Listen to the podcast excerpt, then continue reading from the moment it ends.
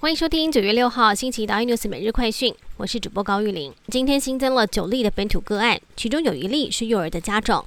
指挥官陈时中则是表示，现在阳性率很高。在时间序上，老师是在八月二十七号有症状，八月三十号出现嗅味觉的问题，另外也有混班上课的情况，坦言会有几波的传染。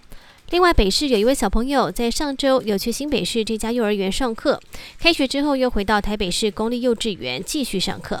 目前正在查他是否有被感染，得观察十四天才会知道到底目前状况是如何。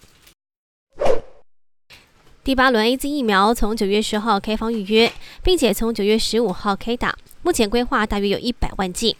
陈时中也透露，第九轮开打的疫苗有可能是 B N T，也有混打的可能，但是还没有决定混打对象。目前将会先完成学生、青少年的接种。目前看起来两个月的供货时程蛮稳定，但也不敢确保。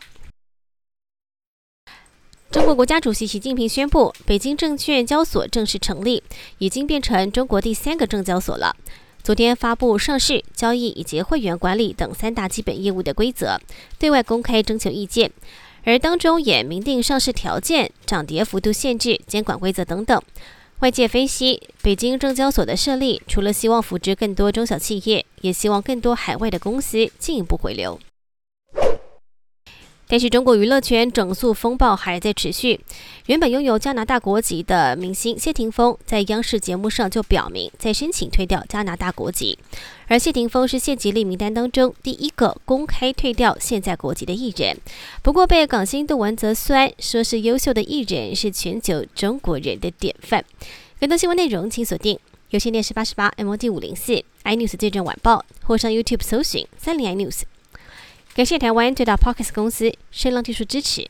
你也可以在 Google、Apple、Spotify、KKBox 收听最新 iNews 每日快讯。